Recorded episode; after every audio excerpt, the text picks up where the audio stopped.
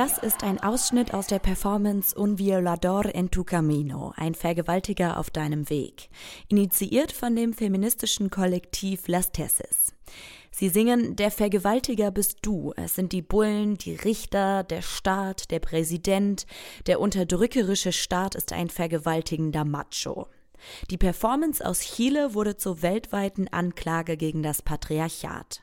Feministinnen in Lateinamerika, den USA, Europa, Australien und Asien haben sie nachgemacht und neu interpretiert. Die Performance ist ein Beispiel für globalen Widerstand. Und das ist der Themenschwerpunkt der aktuellen Kulturaustausch, der Zeitschrift für internationale Perspektiven, die seit 1961 vierteljährlich vom IFA herausgegeben wird. In jeder Ausgabe widmet sich die Kulturaustausch einem Thema und lädt Autorinnen und Autoren aus aller Welt ein, ihre ganz eigenen Sichtweisen darauf zu teilen. Dieses Mal eben zu Widerstand und darum geht es auch in dieser Folge von Die Kulturmittler. Mein Name ist Helena Schmidt. Hi. Die Kulturmittler, der IFA-Podcast zu Außenkulturpolitik. Seit sich das Coronavirus ausbreitet, steht die Welt still. Dabei war sie bis vor kurzem noch massiv in Aufruhr. Und über Protest, Systemkritik und Menschen, die sich wehren, spreche ich mit Insa Wilke. Eigentlich hätte ich sie gern persönlich getroffen für unser Gespräch. Der momentanen Situation geschuldet haben wir uns aber am Telefon gesprochen. Ich bin Insa Wilke und ich bin Literaturkritikerin, Moderatorin. Ich organisiere auch Veranstaltungen, alles freiberuflich und habe immer rund um die Literatur gearbeitet, verstehe Literatur allerdings auch offen in Richtung Politik und Gesellschaft. Und insofern beschäftige ich mich natürlich auch immer mit entsprechenden Themen aus dem weiteren Raum rund um die Literatur herum. Und inwiefern haben Sie sich in diesem Raum schon mit dem Thema Widerstand beschäftigt? Naja, Literatur ist ja per se schon Widerstand, also weil sie ein anderes Sprechen favorisiert als unser normales Sprechen im Alltag, eine andere Sprache als die Politik und der Journalismus sie benutzen. Das ist natürlich sehr fordernd, weil man sich mit anderen Sichtweisen, mit anderen Erfahrungsräumen, mit anderen Sprechweisen auseinandersetzen muss und ich muss mich als Leserin immer auf einen Text einlassen, der mir erstmal durch seine Form Widerstand leistet und auch durch andere Denkweisen. Insofern kann ich sagen, dass Literatur mich im Sinne eines einer widerständigen Haltung, einer kritischen Haltung politisiert hat hat. Und ich habe durch sie und Begegnungen mit für mich wichtigen Menschen gelernt, politisch zu denken und mir das auch zuzutrauen. Also als Kritikerin bin ich eben auch ansonsten im Alltag kritisches Denken gewohnt. In Hongkong protestiert die Regenschirmbewegung für mehr Demokratie. In Argentinien gehen Frauen für ihre Rechte auf die Straße. Und bei den Fridays for Future streiten Schülerinnen und Schüler für das Klima. Egal wo man aktuell hinschaut, die Menschen leisten Widerstand. Aber wogegen richtet sich ihre Wut eigentlich genau? Und warum entleert sich der Ärger gerade jetzt? Das wollen wir in dieser Folge besprechen. Und obwohl die Proteste, die seit einiger Zeit weltweit aufflammen, auf den ersten Blick in keinem konkreten Zusammenhang zu stehen scheinen, gibt es trotzdem etwas, das sie verbindet. Ja, ich bin ganz dankbar für diesen Themenschwerpunkt der Zeitschrift Kulturaustausch, weil ich mir die ganze Zeit schon gewünscht habe, dass mal jemand diese verschiedenen Protestbewegungen betrachtet und danach fragt, wo da ein Zusammenhang zu beobachten wäre. Und es gibt einen großen Artikel der italienischen Politikwissenschaftlerin Donatella della Porta in der Zeitschrift, die zwar sagt, diese verschiedenen Protestbewegungen haben unterschiedliche Auslöser, also zum Beispiel die Erhöhung der Metro-Tickets in Chile oder der Protest gegen das chinesische Auslieferungs Auslieferungsgesetz in Hongkong. Aber sie haben einen gemeinsamen Nenner. Und das ist die Ablehnung extremer Ungleichheit, in welchem Bereich auch immer. Und ich glaube, das ist eine ganz starke Sensibilisierung der jüngeren Generation, was Hierarchien angeht. Die haben keine Lust mehr auf diese vertikalen politischen Strukturen. Das merkt man ja auch an den Formen der Widerstandsbewegung. Und insofern ähm, sagt Donatella della Porta, fallen im Moment eine Krise im Bezug auf das wirtschaftliche System und eine Krise auf politische Systeme zusammen. Und das ist der gemeinsame Nenner, der in all diesen Protestbewegungen, ob es Chile, ob es Fridays for Future, ob es die Proteste im Irak oder in Hongkong sind, ähm, diese Bewegungen verbindet. Sie schreibt ja auch in ihrem Text, dass diese Proteste von einem Gefühl der Ohnmacht getrieben sind. Das heißt, wogegen oder gegen wen richtet sich diese Wut dann? Ja, also das fand ich ganz interessant, dass sie sagt, früher wären Proteste aus einem Hoffnungsgefühl entstanden und heute ist es das Ohnmachtsgefühl. Und offenbar hat dieses Gefühl der Ohnmacht einen Punkt erreicht, wo es umschlägt auch in eine Überlegenheit, von der Ahmed Altan in seinem Text ja spricht, der Schriftsteller, der in der Türkei im Gefängnis sitzt für seine kritischen Texte.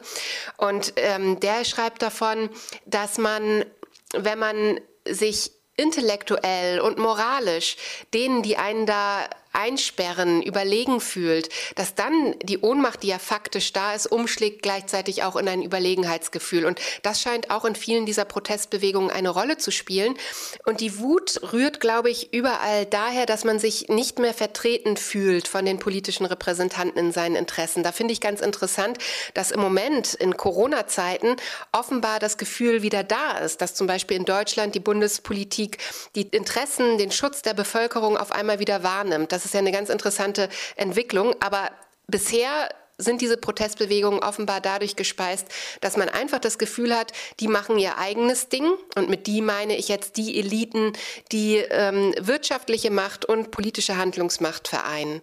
Und man selber als normale Bürgerin, als normaler Bürger kommt nicht mehr durch, kann nicht mehr partizipieren am politischen System. Dazu schreibt die Politikwissenschaftlerin Donatella Della Porta ja auch, dass es zu einer politischen Legitimitätskrise gekommen ist.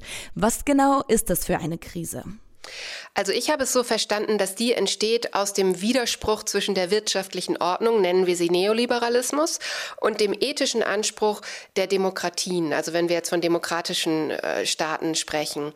Also dass einerseits der Anspruch einer Demokratie ist, alle gleichermaßen zu versorgen, Möglichkeiten herzustellen, am politischen System, am gesellschaftlichen Leben zu partizipieren. Und dagegen steht dann ein wirtschaftliches System, das im Prinzip nach der Regel der Stärkere gewinnt funktioniert und die Kräfte des Marktes regulieren alles. Und wir scheinen da einen Punkt erreicht zu haben, wo es einfach zum Clash dieser unterschiedlichen Ansprüche kommt. So habe ich mir erklärt, wie diese politische Legitimitätskrise entstehen konnte. Und warum entlädt sich die Wut dagegen gerade jetzt in diesem Moment? Was hat das fast vielleicht zum Überlaufen gebracht? Ja, auch das zeigt ja dieses Heft ganz schön, wenn man die verschiedenen Artikel aus Nigeria, aus Hongkong, aus Argentinien, aus Kurdistan liest. Es ist offenbar schlicht nicht mehr erträglich, wie die Zustände sind für einen Großteil der Weltbevölkerung, also die soziale Ungleichheit und tatsächlich eben auch die wirkliche Existenzbedrohung der jüngeren Generation, die einfach keine Zukunft mehr sehen. Ich glaube, da ist einfach jetzt ein Punkt erreicht, der nicht mehr hinnehmbar ist für die Leute. Und da kommt wieder das ins Spiel, was Ahmed Altan sagt, dass aus einem Ohnmachtsgefühl eben auch ein Gefühl der Überlegenheit entstehen kann, wenn man einfach nichts mehr zu verlieren hat.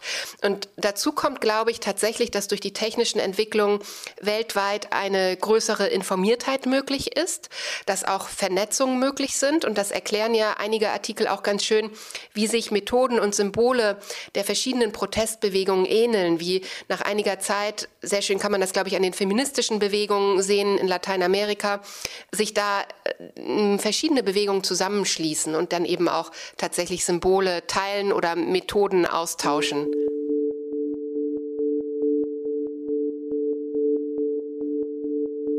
Tatsächlich gleichen sich die Protestformen überall auf der Welt immer stärker an.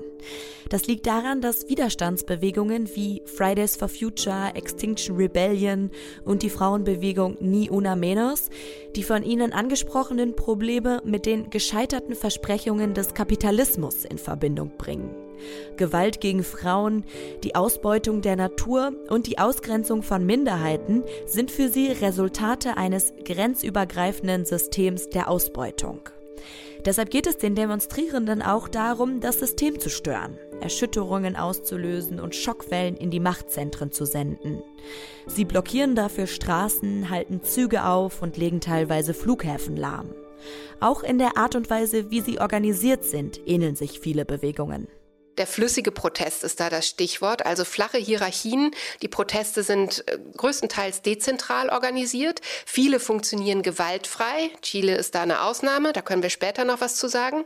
Sie sind weil sie dezentral organisiert sind, auch in der Lage, spontan zu reagieren, flexibel auf sich verändernde Bedingungen zu reagieren und Sie sind vielleicht durch diese jüngere Generation geprägt, die, glaube ich, weniger profilneurotisch ist als meine. Also die sind auf Diversität aus, die sind auf die Sache konzentriert und es ich habe immer den Eindruck, es geht weniger darum, sich selber zu profilieren, sondern da ist eine große Kooperationswilligkeit zu spüren und im glücklichen Fall eben tatsächlich eine Diversität der Proteste. Das sieht man in Europa zum Beispiel bei den Klimaprotesten oder auch bei den Protesten gegen äh, rechte Bewegungen. Da gibt es die Schülerinnen und Schüler, die protestieren, da gibt es die Omas gegen rechts, da gibt es Anwaltskanzleien, die für eine bessere Klimapolitik streiten. Also ein ganz diverses Feld innerhalb der Bewegungen. Worin unterscheiden sich denn die Bewegungen trotzdem voneinander? Also da gibt es so verschiedene Marker, kann man fast sagen. Also ein, ein großer Unterschied ist, wird Gewalt eingesetzt oder nicht. Dann glaube ich, ist ein Unterschied mh, mm, die Konkretion der Anliegen. Also in Chile gibt es einfach ganz konkrete Anliegen, die sich da zusammengeschlossen haben. Bei Fridays for Future ist das Anliegen ein vielleicht etwas abstrakteres und ähm, in die Zukunft gerückteres. In Chile geht es ganz konkret um eine Verfassungsänderung im Moment. Und ähm, das ist, glaube ich, ein großer Unterschied. Also die Anliegen, die Ziele der Bewegung, die Art, wie sie sich ausdrückt und dann auch vielleicht ähm, das einige Bewegungen relativ jung sind, wie Fridays for Future zum Beispiel, andere Bewegungen auf einen, einer langen Tradition beruhen, wie in Chile zum Beispiel, dass da Protestbewegungen, die in den 90er Jahren gegründet wurden, sich auf einmal zusammenschließen. Und so würde ich die Unterschiede beschreiben.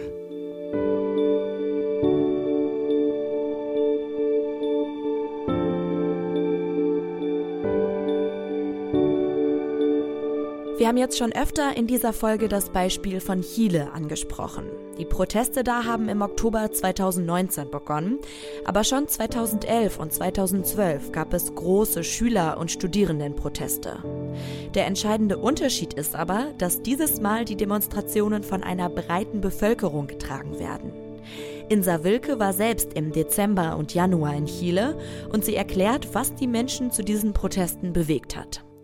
Also der Auslöser sind tatsächlich die Metro-Tickets, dass die Preise der Metro-Tickets in der Hauptstadt Santiago de Chile erhöht wurden. Und dahinter steht ein Protest der Schülerinnen und Schüler gegen ihre schlechten Zukunftschancen eigentlich, gegen das Gefühl, dass die Politik immer nur mehr haben will und nichts gibt, sie also aussaugt und sie benachteiligt, dass Bildung nicht frei zugänglich ist, sondern dass ganz viele Jüngere ihr Berufsleben mit einer immensen Verschuldung starten müssen. Und Chile wird ja immer so als Vorbild in Lateinamerika dargestellt, dass die Wirtschaft da funktioniert, dass es da nicht so große soziale Ungleichheit gibt. Und als ich da im Dezember und Januar unterwegs war, habe ich ehrlich gesagt das Gegenteil gehört. Und ich habe mit sehr unterschiedlichen Leuten gesprochen, mit einem Taxifahrer, mit Kellnerinnen, mit Aktivisten, mit ganz normalen äh, Hoteliers, mit Leuten aus der Mittelschicht. Und alle haben gesagt, wir werden um unsere Renten betrogen, Bildung ist nicht frei zugänglich, es sind einige wenige, die profitieren vom Wirtschaftssystem.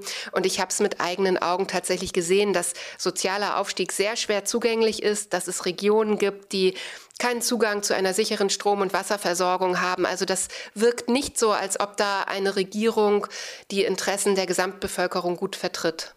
Und wie reagiert die Regierung auf diese Proteste? Also sie hat erstmal zugestimmt, dass es im April ein Referendum geben wird also auch eine Verfassungsänderung. Und das Referendum, da geht es darum, wer diese Verfassungsänderung bestimmen wird. Ähm, die muss geändert werden, weil in der Verfassung der Privatbesitz über das Allgemeinwohl gestellt wird.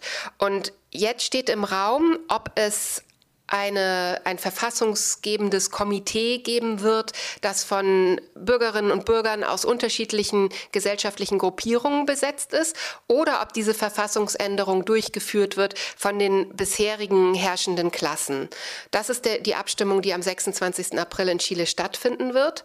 Und die Regierung war so unter Druck, auch tatsächlich durch die Gewalt Tätigkeit der Proteste dann, die sich gegen Gebäude, gegen Straßen gerichtet hat. Ich habe da selber gesehen, wie die Straßenbeleuchtung beschädigt waren, wie Gebäude beschädigt waren. Und Gewalt ist immer schlecht für die Wirtschaft. Die Wirtschaft ist wichtig für Chile, ein neoliberales System. Und darum musste die Regierung Zugeständnisse machen und eben diesem Referendum zustimmen. Ansonsten ist diese Gewalt ja entstanden, weil die Regierung eben nicht auf die Forderungen der Protestierenden eingegangen ist. Und da kann man wieder fragen, was ist die Henne und das Ei? Die Polizei hat gewalttätig auch auf die Protestierenden reagiert. Es gibt sehr, sehr viele Verletzte. Es gab offenbar tatsächlich von oben die Ansage, dass in Gesichter mit Gummi geschossen, geschossen wird. Ansonsten kann man sich nicht erklären, warum es so viele Menschen gibt, die Augenverletzungen haben, die auf einem Auge ihr Augenlicht verloren haben. Also da ist es schon sehr deutlich, dass die Regierung versucht hat einzuschüchtern. Und da gibt es ja auch eine Tradition in Chile, eine historische. Wenn jetzt die zentrale Forderung eine neue Verfassung war und das Parlament jetzt den Weg dafür freigemacht hat, hatten die Proteste also Erfolg?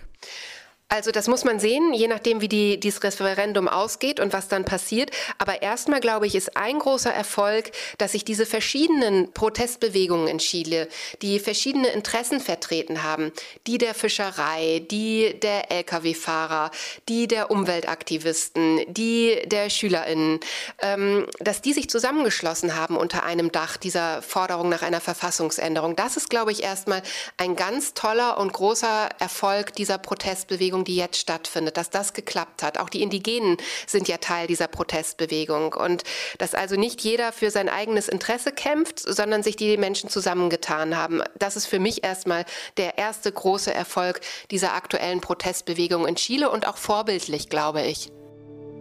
Zurzeit pausieren viele Proteste wegen der Corona-Pandemie wie in Libanons Hauptstadt Beirut zum Beispiel. Seit Mitte März ist das Land im Lockdown. Die Grenzen sind geschlossen, Schulen, Universitäten, Restaurants und Bars dicht, Kulturveranstaltungen abgesagt. Auf die Straße gehen darf nur noch, wer Lebensmittel, Medizin oder Benzin braucht. Wer joggt oder spaziert, bekommt einen Strafzettel vom Militär. Vor wenigen Monaten noch haben aber tausende Menschen protestiert, Menschenketten gebildet und die Straßen mit Sitzblockaden gesperrt. Aber nur weil der Raum für öffentlichen Protest fehlt, heißt das nicht, dass kein Widerstand geleistet wird. Viele Proteste sind in die sozialen Medien verlegt worden. Denn die Gründe bleiben oder verschärfen sich sogar noch durch den Lockdown. Deshalb könnte wohl nach dieser Zeit noch massiver protestiert werden, denkt auch Insa Wilke. Also man könnte natürlich im ersten Moment denken, dass es ideal für Regime, wie sie in China und in Russland existieren, dass es eine Möglichkeit ist, diese Protestbewegung erstmal zu unterbinden und es da eine große Zustimmung der Bevölkerung gibt, weil man ja Menschenleben schützen will. Ähm, aber ich glaube, dass faktisch etwas anderes passieren wird.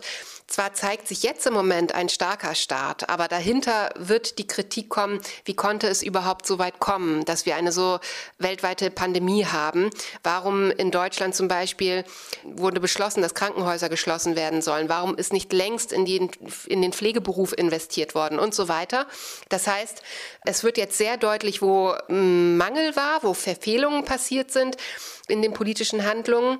Und ich glaube, dass das eher die Menschen befeuert in ihrer Politisierung und auch in ihrem Wissen, dass die Dinge nur durch Kooperation laufen können, nicht durch Abschottung. Also das sieht man ja jetzt deutlich, wie wichtig Kooperation weltweit ist. Und das betrifft etwas, was hinter diesen Protestbewegungen steht, nämlich die Frage, wie denken wir uns eigentlich als Gesellschaft? Denken wir uns in Konkurrenz, darwinistisch, der Stärkere gewinnt, oder denken wir uns in einem System und in einer Weltgesellschaft, die ein ein feines System der Abhängigkeiten voneinander ist, also nur durch Kooperation funktionieren kann. Das Gegenmodell ist, dass die Evolution auf Kooperation beruht. Und ich glaube, das sind Dinge, die gerade durch die Corona-Krise jetzt in den Vordergrund treten werden. Und abschließend ein Fazit. Die Zeitschrift Kulturaustausch bildet ganz viele unterschiedliche Proteste, Protestformen aus vielen Ländern ab. Gibt Ihnen das Anlass zum Optimismus? Also wenn man an den sogenannten arabischen Frühling denkt, wird man erstmal pessimistisch, weil diese Protestbewegungen in Kriegen, in Gewalt geendet sind. Aber auf mich hat das Heft trotzdem eine ganz andere Wirkung, weil man sieht, wo überall etwas los ist, wo sich Menschen zusammenschließen, wo tatsächlich Gemeinschaften auch funktionieren und Zivilgesellschaften funktionieren. Und das in der Gesamtheit zu betrachten, das stimmt mich insgesamt dann doch optimistisch, muss ich sagen. Und man darf ja nicht vergessen, dass Änderungsprozesse so langwierig sind. Das habe ich gerade in Chile gesehen, dass ich mich gefragt habe, wie schwierig ist es doch, einen Sozialstaat zu errichten, ein gerechtes Gesellschaftssystem zu errichten. Das sind lange, lange Prozesse und ich glaube, wir brauchen da einen langen Atem. Und mir macht gerade die jüngere Generation, muss ich sagen, großen, großen Mut und gibt mir doch eine optimistische Haltung, eben weil die anders zu ticken scheinen. Denen sind Hierarchien nicht so wichtig, scheint es mir. Die denken anders, die setzen auf Kooperation und die nehmen sich gegenseitig wahr. Insofern stimmt mich dieses, diese Ausgabe der Zeitschrift Kulturaustausch sehr optimistisch, was die Zukunft angeht. Die vergangenen Monate zeigen aber auch, dass auf die immer stärker werdenden Unmutsbekundungen aus der Zivilgesellschaft keine passenden Antworten gefunden werden. Statt konstruktiv auf die Proteste zu reagieren, greifen nicht nur autokratische Regime, sondern auch demokratische Regierungen zu Gewalt und Verleumdungen. Die Proteste im Irak, die sich seit Oktober vergangenen Jahres gegen Arbeitslosigkeit, geringe Löhne und Korruption richten, werden mit Massenverhaftungen und Waffen niedergeschlagen. Insgesamt sind dabei bisher fast 700 Menschen umgekommen. Auf Haiti, wo es seit mehreren Monaten ähnliche Proteste gibt, sind es schon 200 Tote. Und auch aus Chile berichten Beobachter der Vereinten Nationen von Folter, Misshandlungen und gewaltsamen Todesfällen. Zu einem Ende der Proteste wird das wohl kaum führen. Das zeigt die Zeitschrift Kulturaustausch deutlich. Wo Machthaber den Unmut des Volkes unterdrücken wollen, ist der globale Protest von 2020 kaum mehr auf nationaler Ebene zu bändigen. Er ist für alle sichtbar und die Solidarität wird wachsen.